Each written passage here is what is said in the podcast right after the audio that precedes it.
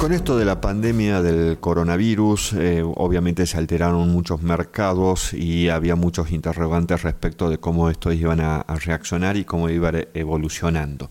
Y en este sentido hay muy buenas noticias en realidad para el mercado de la carne, de exportación hacia China principalmente, ya que se, ya se reactivó el mercado y los números están saltando y aquí entonces los frigoríficos están muy contentos. De acuerdo a un artículo publicado por Agrovoz y en base a datos recogidos por los expertos Juan Manuel Garzón y Nicolás Torre, quienes son miembros del Instituto de Estudios sobre la Realidad Argentina y Latinoamericana, el IERAL, perteneciente a la Fundación Mediterránea,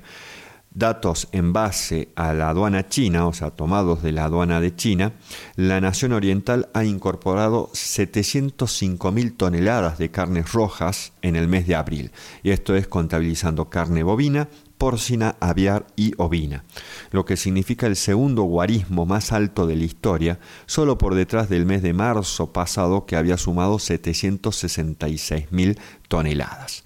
Las cifras correspondientes en los últimos tres meses, febrero a abril, muestran que las compras de carne bovina se ubican en 530.000 toneladas, peso bruto, un valor similar al de fines del año pasado. Las de aviar alcanzaron un récord de 325.000 toneladas y las porcinas también llegaron a un máximo histórico de 1,05 millones de toneladas, muy por encima de las 677.000 del último trimestre del año 2019. La relevancia de Argentina en el mercado chino se comprueba en que es su segundo proveedor de carne bovina, acaparando el 23% de las compras. Solo lo supera Brasil con el 37%. En lo que respecta a carne aviar, Argentina colocó 27.000 toneladas entre febrero y abril, una cifra levemente mayor a la que se venía observando hacia fines del año 2019, donde se exportó 23.000 toneladas, y bastante por encima de las del mismo periodo del año pasado, 18.000 toneladas.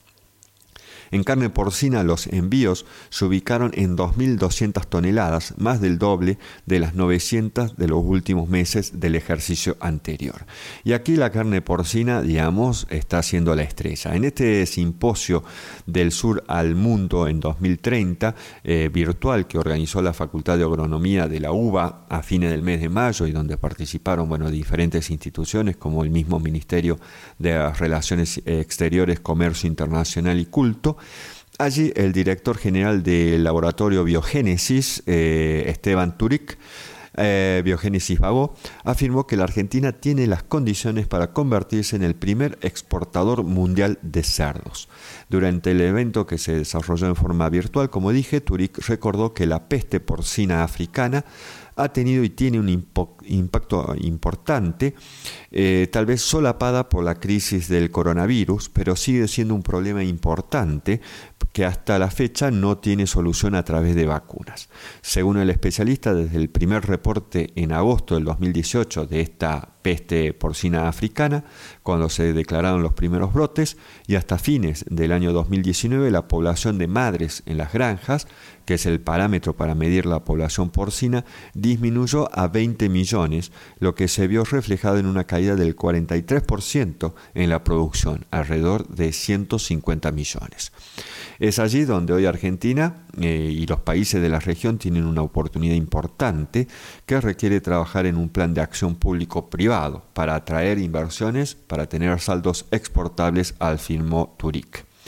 Asimismo, en otro encuentro virtual organizado por la Federación Agraria de Oncativo en Córdoba, Jorge Brunori, quien es especialista del INTA de Marco Juárez, también afirmó que la producción porcina en Argentina tiene un escenario eh, de futuro incierto con amenazas, desafíos y oportunidades, fundamentalmente para el pequeño y mediano productor. Eh, Brunori mencionó que durante el año 2019 las importaciones bajaron un 24% y su participación en el consumo total es de solo el 5,4%, mientras que las exportaciones crecieron un 10%, llegando a nuevos mercados. De ese 10%, un 64% fue a Rusia, un 15% a Hong Kong, que también es China, obviamente, y otro por ciento a China continental. De mayor volumen y demanda, consolidándose paulatinamente el país como exportador.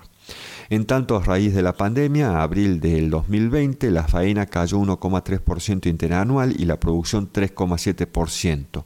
Pero la caída del consumo interno, que fue del 4,7% en el mes de marzo, hizo bajar el precio, lo que mejoró la competitividad. Mientras las importaciones mantienen su tendencia a la baja, un 41%, siguen creciendo las exportaciones, un 28% en los primeros tres meses, retornando al ritmo normal con China creciendo al 43%. Muchas gracias.